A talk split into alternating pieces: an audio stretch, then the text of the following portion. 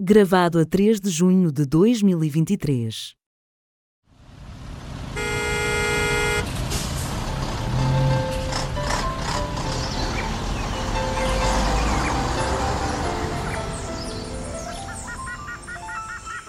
Triangulação do círculo. Ai, até uma outra chegou e não disse nada. Então, Mas isto é assim agora? A apanhar as pessoas desprevenidas? Onde é que elas estavam? Olá, olá. Olá, estavas aqui há quanto tempo, mulher? Estava a ouvir tudo. Adorei. Os Olá. chineses. Ouvi tudo. Mais do que vocês imaginam. Também não temos nada a esconder, amiga. Uhum. Nós somos um livro aberto para, para você. Absolutamente nada. Daniel, tenho uma coisa para ti. Uma vez que tu és a dona do postigo, andei um movimento Sim. que quer levar na marcha LGBT da Aveiro, que é agora dia 10 de junho, uma faixa a dizer o postigo do Daniel. Ai, não acredito. É verdade. E, portanto, não à procura de patrocínio. Diz, olha, falem com a dona do postigo que ela patrocina isso. Eu pago já quanto é que é. Mas eu estou a falar muito a sério, por isso é que eu cheguei um bocado mais atrasado, porque querem levar uma Eu faixa. pago já e quero com um coisinho por baixo da triangulação. Meus amigos que nos estejam a ver já sabem. Exato. A próxima marcha da Aveiro vai ter uma faixa, o postigo do Daniel by triangulação. Powered by. Ora, vai, exato. É só dizer qual é que é o MBA que eu envio. Portanto, estou a ver que a marcha de Aveiro ainda é uma marcha como deve ser, onde as pessoas podem se juntar por e simplesmente sem ter que aderir a não sei quantas mil normas diferentes. Sim. Uh, isso, isso cheira muito, muito indireta. É, Chega-me uma indireta a, organiza- a umas certas organizações de duas cidades portuguesas de marcha, que eu agora não vou dizer, até porque, enfim. é melhor não. Bom, mas esse assunto da faixa do postigo do Daniel fica para outra coisa. Nós depois vamos ter fotografias, certamente, que alguém nos há de mandar. Uhum. Não, não é, eh, Miguel? Vais-nos mandar, não vais? Dia 10 de Estou, eu estou muito, muito curioso, muito curioso, para ver se tudo Também isto estou curioso. É ver para crer. O que interessa agora é voltarmos ao nosso alinhamento. Meus amigos, muito bem-vindos ao centésimo, sexagésimo primeiro episódio da vossa Triangulação do Círculo. O meu nome é Max Spencer Donner, sou o vosso moderador de serviço e hoje estou em Provincetown, Boston. Ai, Uau! ai, ai. Dizem ser muito bonita esta cidadezinha, Max. É lindíssima. 3 mil pessoas e 50 mil LGBTs, está-se muito bem. Não foi para aí que houve uma grande imigração de portugueses, nomeadamente dos Açores. Sim, há cerca de 150 anos, coisa assim do género. Aliás, isto tem em cada quatro bandeiras, duas são curiosamente bandeiras portuguesas e outras duas são bandeiras LGBT. É, mas é verdade, é verdade. Aliás, Isto está cheio de referências a Portugal, mas portugueses nem vê-los, tirando eu e o amigo que está cá comigo. Não estou a ver eh, mais nenhum, mas de facto é uma coisa muito interessante da nossa história. É. Agora, agora, falei dos Açores e não posso deixar de referir, enfim, estou a comentar a série da Netflix Rabo de Peixe, que eu também tenho assistido. Eu vou dizer bem, vou dizer muito bem, na verdade, passado nos Açores, naquela freguesia que não sei se continua a ser, mas já foi a freguesia mais pobre do país. Os atores são extraordinários. Tive que rever o meu conceito de que não tínhamos bons atores em Portugal, realmente temos belíssimos atores, e aqueles atores são belíssimos. Mas eh, isto para dizer que aquela cultura do fake que nós temos vindo a assistir, começo a vê-la agora junto de amigos meus, açorianos, que dizem que aquilo é tudo uma grande aldrabice porque os atores não são de rabo de peixe. Bom, eu ainda não vi a série, mas quem, teve, quem já esteve em, em rabo de peixe provavelmente reconhecerá a, a pronúncia típica de rabo de peixe e a maneira de ser tipicamente Sim, mas a questão é que se fizessem uma representação com Ninguém atores de rabo de peixe, ninguém ia perceber. Mas a, a questão que eu pergunto é, mas é necessário agora também o ator ser da localidade? Isto é, um ator que represente em Nova Iorque tem que ser de Nova Iorque, por exemplo? É isto, estamos a chegar a um ponto... Pronto. Sei, mas tenho medo que se iniciarmos esta conversa apareça falar de bicha. Portanto, vamos voltar ao alinhamento, É melhor aquela. voltar ao alinhamento da nossa triangulação desta semana para saber, já agora apresentem-se, não é, suas kingas? Bem, eu sou o Daniel Rocha, estava a caminho do Algarve, mas furaram-me os pneus por causa de, de um SUV. Eu conduzo um SUV e então parece que estou na lista negra. Não, não devem ter furado, devem ter esvaziado, é diferente. Porque se foram depois invalidam um pneu, depois lá vai mais poluição por causa da borracha. E o meu nome é Miguel Agramonte e estou em Aveiro. E agora, antes de vos perguntar a semana, já agora, querem explicar o que é que se, quer explicar o que é que se passou, Daniel? Que é, porque às vezes há pessoas que podem não saber que referência é que estás a fazer, digo eu. Pois, como o Miguel falava na política de cancelamento, eh, parece que agora os ativistas pelo clima também querem cancelar carros, grandes carros de grande envergadura, SUVs e mesmo carros elétricos eh, que sejam considerados grandes, estão a tirar o ar, mas já há relatos que alguns pneus foram mesmo furados. E eu só tenho aqui uma pequena nota, se me permitirem, E é, eu acho isto muito, enfim, é os tempos que nós vivemos, mas se isto fosse num bairro problemático, como agora gostam de falar, as pessoas eram consideradas vândalas e aparecia a polícia em toda a força. Mas como são betos das Avenidas Novas, são chamados de ativistas. É o que é, enfim. Isto podia ter sido um, um grande de antena e não foi. Foi uma oportunidade perdida para termos o nosso Hum. jingle. Bem, mas e como é que foi a vossa semana? Querem contar antes de passarmos aos temas? A minha foi muito trabalhosa, fora aqui da cidade, enfim, estava envolvido numa coisas de trabalho, não vale a pena, não vale a pena falar, mas foi cansativa. Muitos beijinhos a vários ouvintes que me vão mandando mensagens, darem-nos os parabéns, e pronto, isso é que importa. Beijinhos, beijinhos, e são cada vez mais. Beijinhos, sim, cada vez sinto mais uma presença, sou inundada. Vou dizer uma coisa ordinária, mas não posso, que ainda não são horas. Mas um beijinho para todos. E a minha semana também foi muito cansativa, sabem como é analisar gráficos, é um stress. Enfim, meus amigos, e esta semana, para começarmos, o primeiro tema que vos trago é justamente aquilo que se tem dado a falar sobre as retaliações que a China ameaça fazer a Portugal. É verdade. O Conselho Superior de Segurança do Ciberespaço, essa entidade que pouca gente conhece que existe, mas pouca gente também sabe o que é que fará, veio esta semana dizer-nos, a semana que passou, que considera um alto risco o uso nas novas redes de comunicações de equipamentos de fabricantes de países extra-União Europeia que também não sejam membros do Tratado do Atlântico Norte. Isto que é basicamente como quem diz, E já agora da OCDE. já agora da OCDE. É verdade. Portanto, isto é basicamente ver quem é que não cai nestas três redes. Portanto, não, cair nestas três redes, o suspeito principal é a China. E, portanto, veio assim a ser considerado contra os interesses da República e os interesses de segurança da República que a Huawei, a ZTE e, e outra que agora não me lembro o nome, fossem admitidos como, enfim, tecnologias e materiais a serem utilizados no sistema 5G português.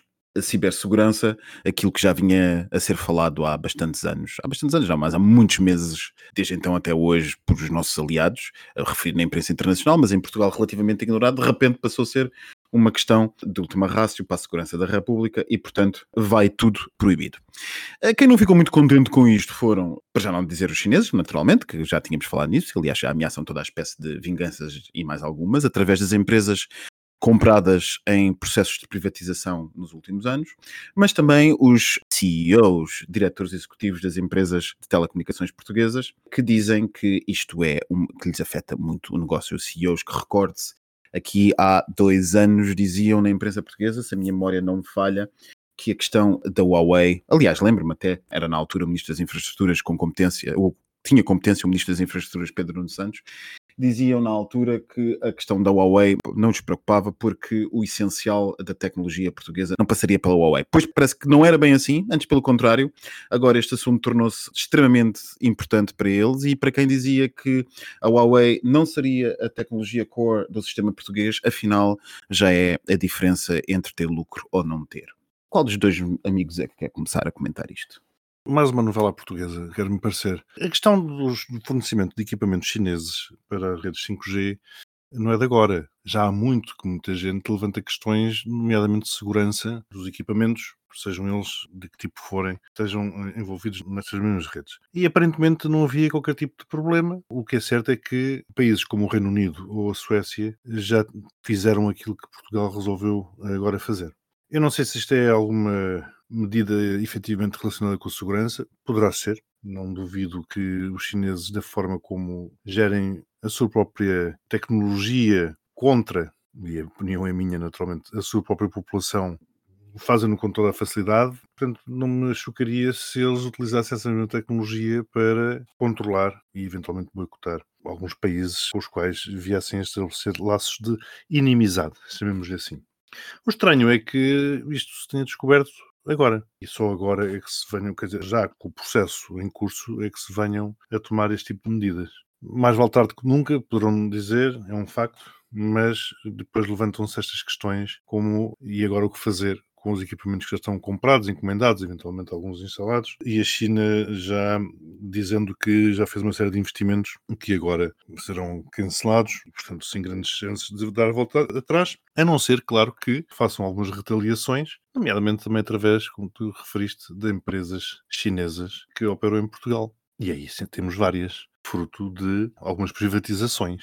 Vem-me à cabeça, como é óbvio, como virá à cabeça de toda a gente, é a EDP. Portanto, sei que o governo está debaixo de fogo por alguns partidos relativamente a esta questão, mas é curioso porque esses são os mesmos partidos que exigiam que alguma coisa fosse feita contra a China e continuam a ser os mesmos partidos que entregaram a EDP à China. A EDP e outras que tais que têm facilitado, por exemplo, a abertura de negócios chineses em Portugal, uma série de isenções, enfim. O problema é que neste momento a coisa está de tal forma embrulhada que dificilmente nos conseguiremos livrar da China se é isso que é pretendido. E estamos, eu diria que de mãos amarradas.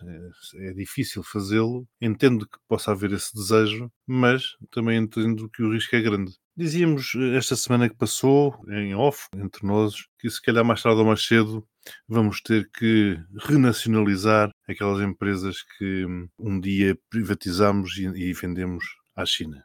Pois, a mim o que me parece é que se calhar esse dia está cada vez mais cedo do que mais tarde.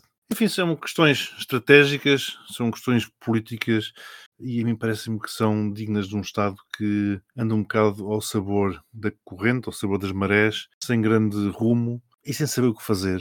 E isso é que me deixa um pouco triste. Se devemos ter ou não medo das retaliações chinesas, bom, tê-las íamos de qualquer forma, portanto, mas que devemos estar preparados e estarmos aliados a quem sempre foi nosso aliado. Uma das coisas muito interessantes desta notícia é que o assunto das retaliações chinesas aparece como uma notícia colocada na imprensa portuguesa, ou seja, não há propriamente uma fonte, eu não sei se os meus amigos repararam, não há uma referência, foi uma embaixada, foi um representante, foi um secretário, foi qualquer coisa que foi alguém que disse isto. Não, aparece, a notícia aparece no Jornal de Negócios, alguns dias atrás, dizendo que, alguns dias aliás, que a China foi apanhada de surpresa por a decisão portuguesa, como se isto não fosse uma coisa que toda a gente, enfim, não estivesse à espera. Uh, como eu disse, estava escrito nas estrelas. Não, é e como que... te digo, isto, isto tem-se vindo a falar há anos já. Há anos, e muitos países na Europa já adotaram, como tu disseste, coisas muito semelhantes ou até bastante mais radicais do que a portuguesa. Isto vem na sequência de uma pressão norte-americana à Europa enquanto um todo, à União Europeia, mas em particular a cada um dos seus Estados, que já veio desde a presidência Trump, portanto não é uma coisa recente. Mas é tanto, Max, desculpa-me que tanto os Estados Unidos como a própria Comissão Europeia já vieram congratular-se pela decisão de Portugal. Sim, Comissão Europeia, que não obstante, ainda há um ano e meio, dois anos, dizia que não tinha nada previsto no que tocava à questão da Huawei e do 5G chinês. Exatamente. A própria Comissão Europeia, uma vez mais, muito se alterou a partir de 24 de fevereiro de 2022, muito mesmo, e a história vai-nos mostrar o quanto isso se alterou, provavelmente. A Comissão Europeia claramente inverteu o seu sentido nos últimos tempos. E a questão destas notícias, como eu estava a dizer, aparecerem sem fonte, sem origem, pura e simplesmente dizerem a China considera próprio poder retaliar politicamente contra a agressão feita pelo Estado português, usando empresas ou interesses nas empresas como, e cito, a EDP, a REN, a Motengil e o BCP, onde tem participações indiretas, eu acho que isto quer dizer alguma coisa do ponto a que nós chegamos. Sim, mas se me permites, Max, só para rematar aqui um pouquinho, para esclarecer o último ponto que eu referi, portanto, quando eu digo que Portugal anda ao sabor da corrente, quer dizer, anda ao sabor da corrente, assim como andam também muitos outros países. E como tu bem disseste, eh, a guerra da Rússia contra a Ucrânia é realmente o fator de decisão. E por isso é que eu digo que Portugal deve manter-se aliado de quem sempre foi aliado. Óbvio, sem saber dúvidas. Daniel, tu que não tens aliança com nada nem ninguém, eu não, o o que me interessa é é o povo português e o desenvolvimento deste país, não tenho cor partidária, não me interessa quem é que está no poder, o que interessa é que este país vai para a frente. Claro, Bem, claro. eu tenho muito a dizer sobre este assunto. Primeiro, tenho aqui um pequeno ponto em resposta ao Miguel, que já durante o governo de José Sócrates havia tentativas de trazer investimento estrangeiro, no caso de sauditas, do Qatar e mesmo da China, para empresas portuguesas e a posição do governo PSD-CDS foi apenas uma continuação de uma política externa que já estava em preparação e que já existia. Mas não vamos entrar por esse assunto, temos muito para falar e até me lembro houve uma certa altura, no início do século, deste século, também queriam vender uma posição da Galp à Gazprom e quando os Estados Unidos quiseram sair eh, das lajes ou havia uma tentativa de tornar as lajes um ponto menos importante, surgiram logo notícias que se podia ceder à China essa posição. Claro que isto nunca aconteceu, era apenas uma pressão política. Mas insisto então, portanto, sejamos aliados de quem sempre foi nosso aliado, e isso, o que estás a descrever, se calhar é um tutti-frutti chinês. Não vamos entrar por aí. E vamos aqui para o 5G. Eu tenho a dizer que os países que estão na vanguarda tecnológica tendem se- a ter um maior crescimento económico. E aqui eu tenho a dar um dado que 81% da população da União Europeia já está coberta com redes 5G e nós aqui ainda estamos a discutir quem é que está dentro das infraestruturas e quem não está. E estamos atrasados, muito atrasados, em relação a este tema que Vejamos, o 5G é extremamente importante para o desenvolvimento da economia e a China e os Estados Unidos, neste momento, já estão numa guerra tecnológica pelo 6G. Ainda é uma coisa teórica, mas a China recentemente até enviou satélites para o espaço para testar ondas 5G. Portanto, a tecnologia e o desenvolvimento tecnológico faz parte do crescimento económico e nós, mais uma vez, estamos atrasadíssimos nesse tema. Sobre o leilão que aconteceu, durou mais ou menos 9 meses e eu fui ver os os dados e teve mais de 1.700 rondas de licitação. Foi uma coisa vergonhosa, nunca se viu tal a nível mundial e mais uma vez demonstra o atraso tecnológico do país e o desnorte deste país em relação a este tema. Eu aqui disse há uns episódios atrás, há uns longos episódios, que nós tínhamos que cortar eh, os laços económicos com a China e isto tenho a dizer que só peca por tardio, como dizia aqui o Miguel, porque é extremamente importante. As redes 5G não é uma empresa simples, fabrica não sei o quê. Não, isto entra em tudo na nossa vida, ou vai entrar em tudo na nossa vida. E nós conhecemos muito bem que os chineses são conhecidos por colocar boats, eh, por espiar e por um dia mais tarde poder danificar as infraestruturas essenciais à economia global. Convenhamos, no caso de um conflito mundial com a China, os chineses iriam pôr em prática o seu plano, que era derrubar as infraestruturas. É muito mais fácil derrubar infraestruturas de um país do que atacá-lo com mísseis.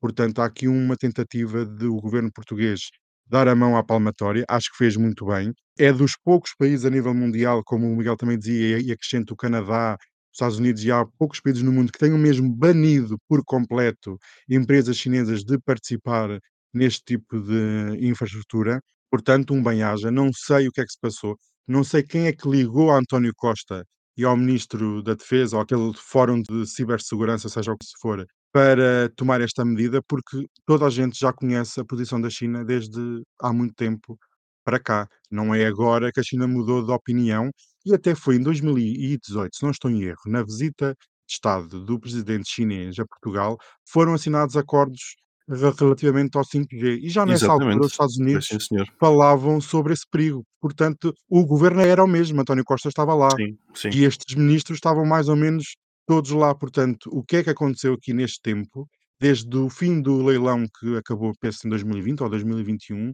a pressão que foi exercida, ou o que é que foi dado em troca para Portugal bloquear. Daniel, é, essa é a resposta que o Max deu. Para mim, também concordo com ele, foi a guerra da Rússia. A guerra foi a gota d'água. Então, mas a guerra já dura há mais de um ano. Sim, Só agora? Não está bem, mas entretanto temos vindo como é que a China tem vindo a alinhar, etc. Isto demora tudo o seu tempo. A questão também aqui é saber quem é que nos vai espiar, quer dizer, é, são os Estados Unidos ou a China? Quem é que nós preferimos que nos espie? Não é? Os Estados Unidos. Estados Pronto, Unidos. Eu, eu, prefiro, é, desculpem, é a minha sinceridade. A China tem campos de concentração. Não vês isso nos Estados Unidos. Pronto, Sim. podem dizer que as prisões norte-americanas também são campos de concentração devido ao excesso da comunidade afro-africana, certo? Mas a China é um poder totalmente diferente daquilo que nós estamos habituados Naturalmente, dentro do Daniel. espaço europeu ou do espaço ocidental. E a utilização da própria tecnologia para a avaliação social de- dos seus cidadãos, as notas Exatamente. sociais, olha, é aquelas questões de- dos estudantes, não sei se viram um artigo aqui há uns tempos, como os estudantes vão ser acompanhados nas salas de aulas para ver se estão com atenção, se não, se não estão com atenção.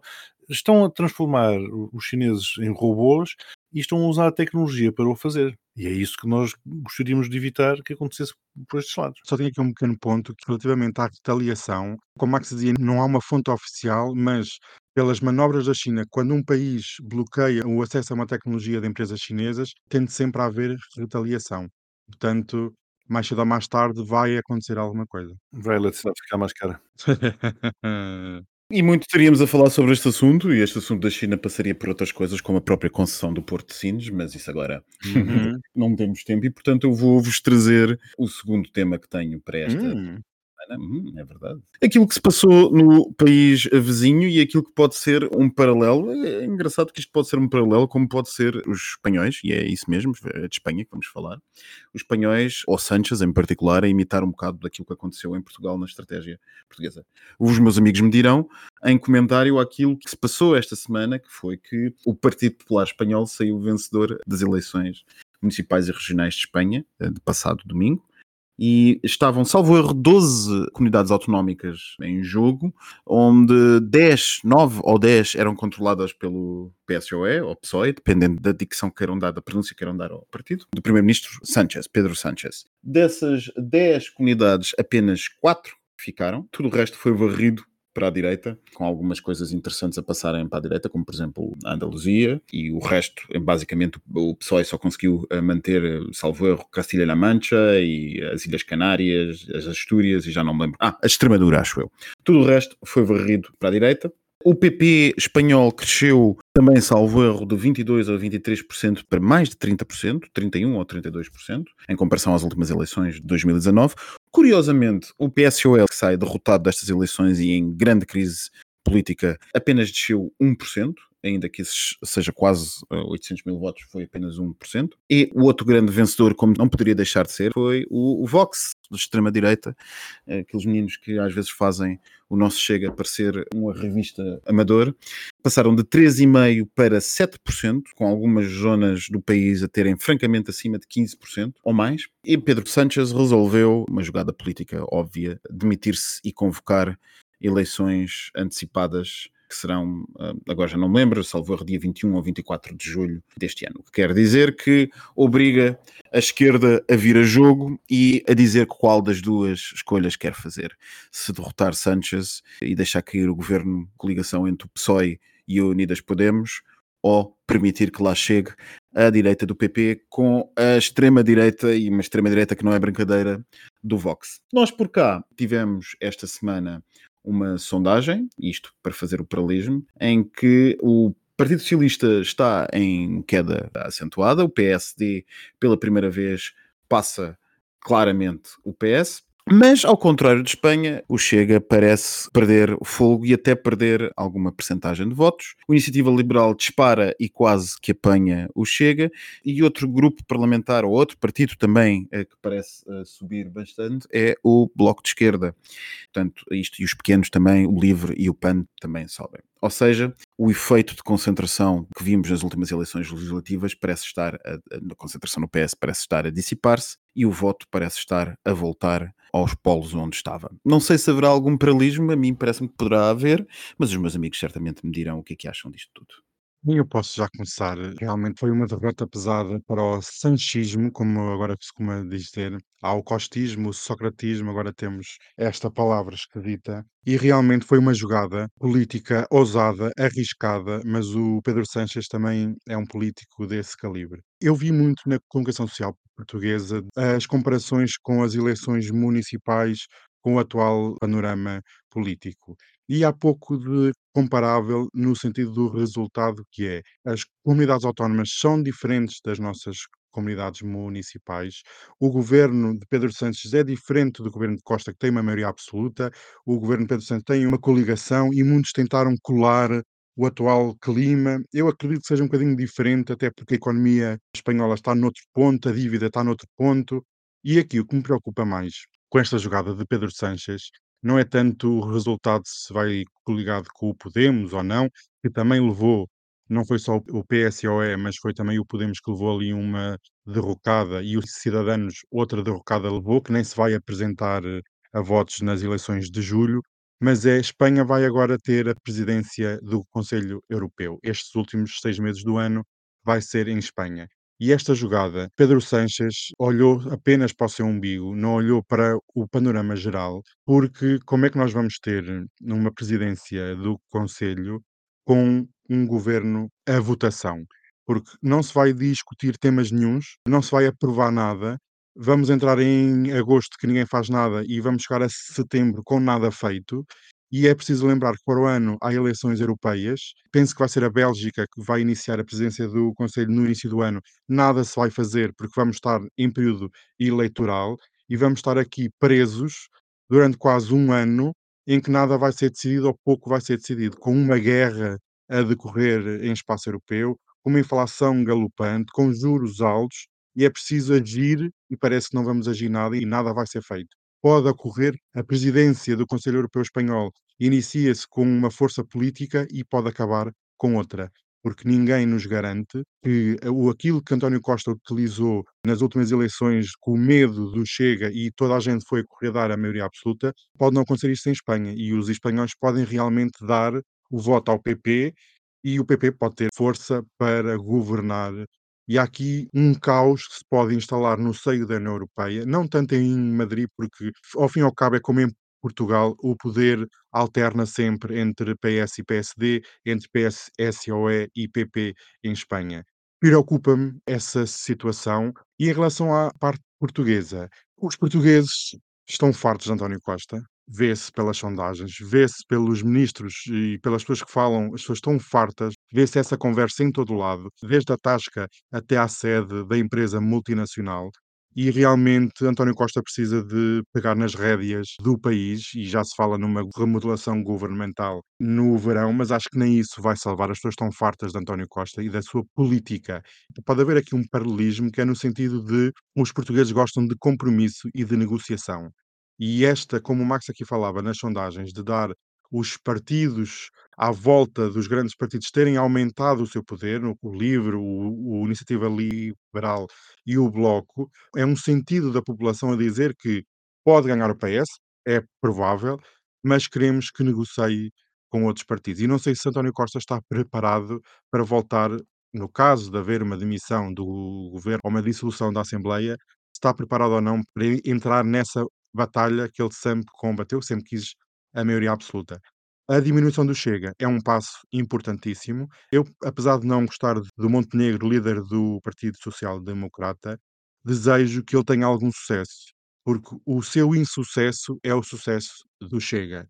Portanto, espero bem que vingue, tenha alguma política de jeito para o país, porque se não houver alternativa, porque é que as pessoas não acham que há alternativa? Porque temos o, temos o Chega.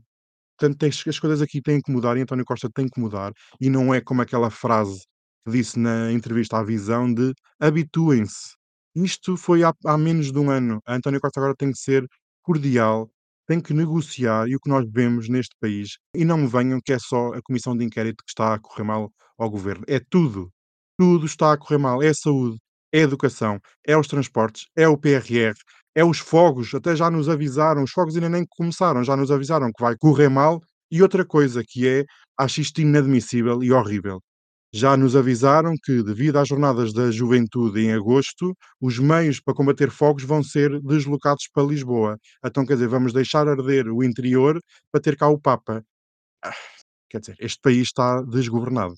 Bom, eu acho que o país está crescentemente desgovernado. Eu não sabia nada disso, essa, essa é nova para mim. é ah, pois tu, como estás fora, não sabes. Peço desculpa de interromper, Miguel, mas eu sinceramente essa ainda não tinha ouvido mesmo. É nova para ti, mas ficaste surpreendido? Não. Também não. Está tudo dito. Tu, Daniel, também dizias que a jogada foi ousada de Pedro Sánchez em ter eh, convocado eleições. Eu não sei se foi ousada ou não foi. Eu acho que foi a única jogada possível que ele poderia ter feito. Acho que qualquer outra seria uma má solução. E esta, eu até entendo tem sido uma boa solução. Porque ele, assim, obriga realmente a esquerda a vir a jogo, a mostrar-se e a dizer o que é que querem porque é entendido que grande parte da abstenção, ou pelo menos uma parte significativa da abstenção nas eleições espanholas, foi da esquerda, contra uma direita que está altamente motivada para ir votar. E, portanto, o pessoal tem que saber quais são as consequências de não irem votar.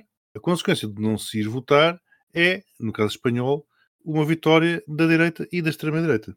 E aí é que eu dizia, se me permites interromper, o, o, claro paralelismo que há com as últimas eleições legislativas em Portugal. Sim, mas por outro lado, Espanha e Portugal são muito diferentes. Exatamente, não há dúvidas nenhuma disso, extraordinariamente diferentes. Aliás, as próprias extremas-direitas, o Vox não tem nada a ver com o Chega. Nada, como eu dizia na apresentação do tema, o Vox às vezes faz o Chega parecer um partido moderado. O Chega continua a ser um partido de uma pessoa só.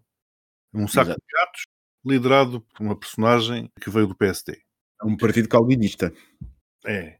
O Vox veio do PP, aliás, isto convém terem atenção, o Vox nasce do PP, e o Vox funciona muito bem num país como Espanha, e por isso é que eu digo que há uma, uma, diferença substancial entre Espanha e Portugal, porque Espanha ainda não se resolveu da ditadura, do franquismo. Ainda existem muitas viúvas da ditadura em Espanha. O franquismo e o saudosismo desse regime ainda é muito, muito pesado em Espanha. Ao contrário de Portugal, enfim, tendo algumas franjas que se dirão saudosistas de Salazar, eu diria que a maior parte das pessoas não tem grandes saudades daquele regime e daquela personagem. E tanto assim é que o Chega não se assume como um partido salazarista. Não se assume também por interesse, porque se aquilo desse votos, naturalmente que se iria assumir imediatamente como partido salazarista, porque como se sabe, o Chega uh, assume-se como partido do que dá votos. Não percebi muito bem esta coisa agora do seguro, que não é obrigatório colocar-se no vidro, que o Chega votou contra, mas votou contra porque é bom ser do contra, e o Chega é, é isto. Mas isto para dizer que realmente as, as extremas-direitas são muito diferentes, além também da presença do Vox por Espanha inteira, que é muitíssimo mais organizada, uma vez mais fruto também da consolidação que aquele partido tem naquele país. Agora, o, o que vai acontecer é realmente uma grande incógnita. Uh, não sei se Pedro Sánchez consegue, com tudo isto, catalisar a esquerda a votar nele e nos partidos enfim, que se poderão com ele se coligar. E também não sei se este dramatismo é suficiente para retirar o poder ou, ou evitar uma geringonça à direita em Espanha. Porque mesmo que retire votos ao PP, o seu PP necessitar poderá ter sempre o Vox à mão. E isso é que é assustador, porque o Vox já deixou claro que entrando no governo é para impor algumas políticas que são muito queridas ao Vox. E são essas políticas mesmo que Pedro Sánchez tem vindo uh, a alertar os espanhóis para o que poderá eh, aí vir. Uma vez mais, isto parece-me que a famosa bipolarização que temos vindo a assistir por esse mundo fora, nomeadamente nos Estados Unidos e no Brasil, chegou à Espanha. E estas coisas, quando chegam a um país, chegam para ficar. Dá-me a sensação de que este filme, que vai começar agora em Espanha, já ouvi no Brasil, com aquela crispação entre as pessoas, com aquela polarização que, como há pouco, Max, nós comentávamos em off, não está de todo resolvida, por exemplo, nos Estados Unidos. De todo. Quanto às sondagens em Portugal, bom, quanto às sondagens em Portugal, acho que veio, vieram espelhar o óbvio. Eu até fiquei satisfeito porque parece-me que o povo português demonstrou naquelas sondagens, se realmente aquilo espelhar o que acontecesse nas urnas, uma certa maturidade, uma maturidade maior do que aquela que o governo e a oposição têm vindo a demonstrar. Basicamente, o que eles dizem é que acham que Galamba deveria ter sido demitido. Eu acho que Galamba nunca deveria ter sido promovido a ministro. Portanto, enfim, seria um passo, evitar-se uma série de problemas, e depois acham que realmente não, não deve haver uma, apesar disso, não deve haver uma dissolução do Parlamento, que a meu ver está corretíssimo, porque irmos agora para eleições neste momento, uma dissolução do Parlamento e convocação de novas eleições, seria um desastre. Se neste momento a coisa já é o desastre que é, por falta de, uma vez mais, inação e habilidade política do governo, estarmos agora com eleições e com duodécimos e com isto e com aquilo, e com os PRRs que ainda não. Andamos há dois anos a discutir os PRRs, que ainda não saíram do, do papel, o dinheiro ainda não começou a chegar às empresas, seria catastrófico. E a palavra é mesmo essa: seria catastrófico. Agora é o que o Daniel me dizia hoje de manhã, estávamos à conversa e era o que ele me dizia. Costa agora vai para férias, como é que era, Daniel? Volta mais bronzeado e, e, pronto, e depois apresenta. E com um novo governo. E, um, e com um novo governo para começar em setembro o ciclo político de 24. Meus amigos, isto vamos andando que o tempo já vai sendo curto. Para terminar os nossos temas usuais, o, o tema LGBT da semana, eu não vos trago uma notícia, mas trago-vos um potpourri de notícias. Oh. Ai, adoro tem que ser a notícia LGBT da semana, tem que ser uma coisa mais colorida. Portanto, trago-vos um potpourri de boas notícias. Oh, mas potpourri é uma coisa já bastante colorida, assim, gay, já diria. E fica bem, fica bem, fica bem, fica bem neste espaço. A primeira que vos quero destacar é o Japão. Esta semana que passou, terça-feira, o Tribunal Constitucional japonês voltou pela segunda vez a considerar a proibição de casamento entre pessoas do mesmo sexo inconstitucional no Japão. Uh, isto em si não tem propriamente uma consequência imediata, não é um sistema de cassação de normas, como por exemplo seria o sistema americano, bom, coisa assim do género, mas tem um poder político imenso naquele que é o único país do G7. Ainda agora o Japão fez uma reunião uh, em Hiroshima, promoveu a cimeira de Hiroshima do G7. É o único país do G7 que não tem uma forma de união entre pessoas do mesmo sexo. E, portanto, o governo japonês já disse em face desta decisão que irá ponderar, legislar no sentido de encontrar formas de defender, e cito, os interesses desta parte da população. Portanto, prestemos atenção ao que se passar pelo Japão, porque provavelmente poderemos ter aqui algumas novidades muito positivas. Depois, passando, uh, passo rápido para a Letónia, esse país que em 2006, no auge da direita mais conservadora europeia, fez aprovar uma limitação constitucional às uniões por casamento entre pessoas do mesmo sexo. Esse mesmo país que se vê hoje tão fortemente ameaçado pela Rússia acaba de eleger como seu presidente, aliás, o primeiro presidente, atenção, não o primeiro chefe de Estado, porque há países que têm chefes de Estado na União Europeia já assumidamente homossexuais, como por exemplo na Irlanda, o primeiro presidente assumidamente homossexual da União Europeia, o presidente da Letónia, ainda que eleito diretamente pelo Parlamento, pelos membros do Parlamento. 52 em 83 deputados votaram a favor da nomeação do ministro daquilo que era o ministro dos Negócios Estrangeiros da Letónia durante 10 anos, passou a ser o presidente da Letónia, assumidamente homossexual, assumidamente anti-russo. O partido pró-russo do Parlamento letão já várias vezes se declarou nos últimos dias como esta ter sido uma das maiores vergonhas que a Letónia alguma vez passou na sua independência e que mostra claramente, e cito, a sua venda aos valores ocidentais americanos e europeus. Em resposta, o governo letão, incrivelmente, este país que tem uma proibição constitucional de uniões entre homossexuais, o governo letão fez aprovar uma participação crime às autoridades de investigação criminal letãs para que investigassem o chefe deste partido por discurso de ódio, coisa que é crime na Letónia, portanto, assim se mostra com a 24 de uh, fevereiro de 2022 mudou tanto na Europa e mudou tanto Exatamente. E mudou tanto em tanto lado, mas na Europa do Leste em particular, obrigando-a a escolher de que lado é que quer estar. E, por fim, já que numa de liderança estamos, a confirmação de que a primeira líder assumidamente homossexual de um partido em Portugal, o prémio vai para Mariana Mortágua, do Bloco de Esquerda, confirmada esta semana que passou, coordenadora do Bloco de Esquerda. Muito rapidamente, também para não gastar muito tempo, saltitando pelas várias pétalas do potpourri, portanto, pelo Japão. os... Um bocadinho de saque à mistura. os parabéns, os parabéns ao Japão, acho que está no bom caminho. Vamos ver quando é que essa proibição cai e se o Tribunal Constitucional tem vindo a dar essa força, pois é um muitíssimo bom sinal. Talvez assim os deputados, os legisladores se sintam mais encorajados. Passando para a Letónia, quem diria a Letónia? Estónia, Letónia, quem Lituânia, quem diria a Letónia? Aquele belt, não é? Como nós dizíamos ali na Europa de Leste, liderados pela Polónia muitas vezes, e a Hungria também, mas enfim. O nosso Bible Belt europeu começa a ter começa a ter aqui umas coisas estranhas. É, mas o nosso Bible Belt começa a ter umas rachaduras. Exato. E, portanto, muitíssimos parabéns.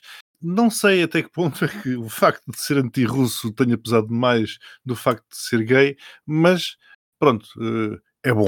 É bom, é bom. De qualquer é maneira, bom. a Letónia eleger alguém assumidamente gay e já há tanto tempo assumidamente gay. Aliás, este homem era um homem brutalmente criticado na política letã, justamente por isso, por ter assumido ser gay. Já há mais de 10 anos que ele assumiu ser gay. Portanto, Precisamente. É... Por isso é que 24 de fevereiro fez aqui uma, deu aqui uma, uma grande machadada. Se calhar noutros tempos teriam preferido ir para um partido pró-russo do que terem um presidente gay. Portanto, é um excelente sinal. Finalmente, a última pétala do Pote Porri, eh, Mariana Mortágua, muito bem, está de parabéns. Continua a revelar-se, eu vi as várias entrevistas que ela tem dado na semana passada, uma pessoa extremamente articulada, uma excelente oradora, naturalmente tem os seus pontos de vista, está em paz com o partido, o partido está em paz com ela, ao contrário de Paulo Rangel, que, coitado, tenho a impressão que sempre que o vejo, há muito PSD que só o mantém ali porque não o pode expulsar. E é a primeira oportunidade, dão-lhe um pontapé e põe-no na rua. O Iniciativa Liberal não dirá que não. Depende, depende. Olha que a Iniciativa Liberal aquilo também tem umas franjas ali um bocado estranhas. Tem, tem, tem. Portanto, tem. aquilo não é assim tão São homogéneo. franjas que não comandam o partido. Essa é a diferença. É que na iniciativa liberal tem essas franjas que estão mais próximas do Chega, mas não têm qualquer poder dentro do partido, porque o partido Aliás, em questões sociais franjas é liberal. Franjas que se demitiram até há duas semanas em ruptura com o partido. É, muitas delas vieram da desintegração do CDS-PP. Exato. Pronto, mas os partidos também têm esta limpeza. Os partidos não são monolíticos, são evolutivos e as franjas e as pessoas que os compõem também vão saindo e entrando. E é bom que a iniciativa liberal se livre dessa gentalha e essa gentalha vá para o outro lado, porque realmente fica um partido mais puro e mais limpo. Em relação ao Japão, quando for aprovado e quando realmente houver um progressismo, eu vou para lá fazer um direto, fica já aqui o repto, vou lá fazer um direto da triangulação, adoro. Em relação à Letónia, é um passo importante, é um passo. Realmente tivemos estas notícias LGBT, são todas elas positivas. E sobre a Mariana Mortágua, dizem que vai ser a próxima Ministra das Finanças. Veremos se teremos a primeira mulher lésbica, ou como ela assim de- definiu, Ministra das Finanças e um, num cargo governativo. Um para todos. Insisto, ministra lésbica já tivemos da cultura. Atenção. Exato. Realmente o facto aqui é ela ser líder de um partido. Exato. Oh, Miguel, o que é que interessa à cultura neste país? Nada. Se não és das, se não és das finanças, da defesa, É verdade, é verdade. Tu já da tinhas dito economia, É verdade. respondido. Tanto que a Feira de Livros fechou para o Benfica festejar, para o Benfica Eles já vá festejar. tomar já uns drinks. Vá tomar uns drinks. e pronto, e com os drinks vamos todos para o sítio onde se toma drinks neste pardieiro. Mas nem por isso de qualidade. O postigo de. Então tomem os seus drinks, estão a falar mal, tomem lá absinto que me trouxeram de Praga esta Ai, semana. preciso Praga. Não gosta? Hum. Vai mandar vir? Estou lá para a semana, ou daqui a semana e meia, uma coisa assim do género. Ah, trouxeram-me esta semana, eu adorei, por acaso lembraram-se de mim, mas eu não sei se foi por ser alcoólica. Eu pensei, então não há um pinzinho, não há um, um outro recuerdo, não, trazem-me uma garrafa de absinto, ok, sirvam-se, metam gelo com hortelã, que fica muito bom. Sabem quem é que vai abrir um hotel em Lisboa? Quem? Eu não sou. Tivemos o Jorge Coloni, não é? que nós aqui falámos uma vez em Melites, com um empreendimento turístico. Agora é o Roberto De Niro, o ator norte-americano, que vai abrir um hotel na Avenida da Liberdade. Já Hum. viram a quantidade de estrelas? Realmente nós estamos a falar em off. O Roberto De Niro não tinha um restaurante também em Lisboa? Eu penso que também tinha, mas eu, al- alguém me tinha falado que aquilo fechou, que aquilo era uma bela de uma porcaria. Mas não tenho certeza se isso foi má língua ou se fechou mesmo. Mas realmente a quantidade de estrelas já começa a ser demasiado. Qualquer dia estamos a passear na Baixa e encontra-te uma Nicole Kidman, um, sei lá, um, uma, Ma- até a Madonna já cá esteve, foi-se embora, mas já cá esteve, então. Mas isto está a ficar muito in. Eu realmente tenho que mudar-me para Lisboa. Sabem uma coisa? Nós aqui falámos sobre as at- ativistas do clima. Sabem quem é que agora deu uma de ativista de clima? É um rei. O Carlos era semi, não era? Ele, ele pode ser agora assumido na sua plenitude. Então será ele, o Rei Espargo? É o rei Espargo, Ah! agora é ativista pelo clima. Não Olha, anda, acertei. eh, acertou, ganha um prémio. Ai, muito obrigado. Vou-lhe dar ali atrás. eh, quando abrir a caixa, até se, não grite, até se vai assustar. Não diga aqui porque é é uma coisa badalhoca. o rei ativista, Carlos III, não anda a tirar ar dos SUVs, mas anda a desligar a temperatura da água da piscina no Palácio de Buckingham. Toda a gente anda a ficar extremamente desiludida. Olhem a forretice, porque ele diz que é por causa das poupanças na, na luz e por causa do clima. Isto, um rei que anda de avião privado. Acho giro. Desligam a, a temperatura da piscina, mas depois andam de jato privado. Pessoas que têm preocupações ambientais. Instalou painéis solares na casa Uhum. onde ele vive. Quem é que não tem hoje em dia painéis solares, né? Toda a gente tem, acho isso um bocado brega. E passou. Diga. O que é que ia dizer, Miguel? Não, não, não, não, o Max é que estava a rir. A rir. É que isso é- isso é tão coisa. Toda a gente tem, até painéis solares, aqueles portáteis, metem no meio do campo para carregar telemóveis. Não portanto, seja, é assim, não seja assim só porque você não conseguiu arranjar no, no fundamental. Exato.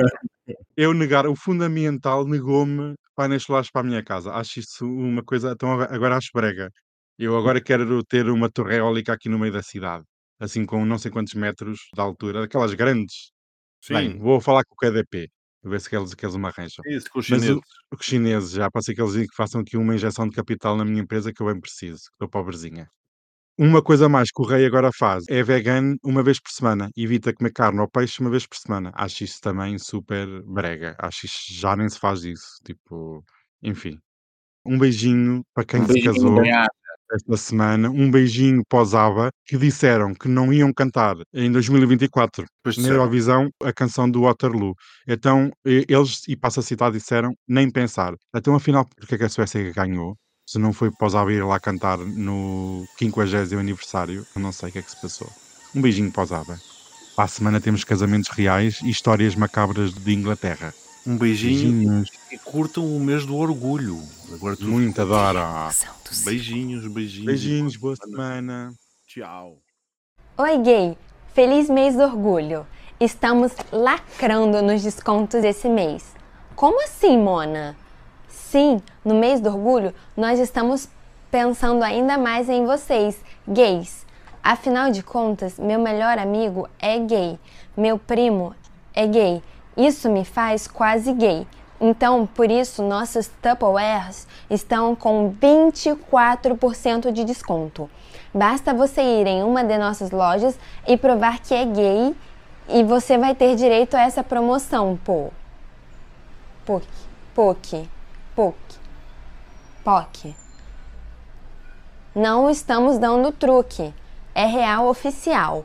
Nós amamos gays. Nós agora também fazemos copos. Copos não seriam legais para fazer coisas gays? Brindar a vida, brindar a igualdade e o amor. Somos todos iguais. Comprem copos.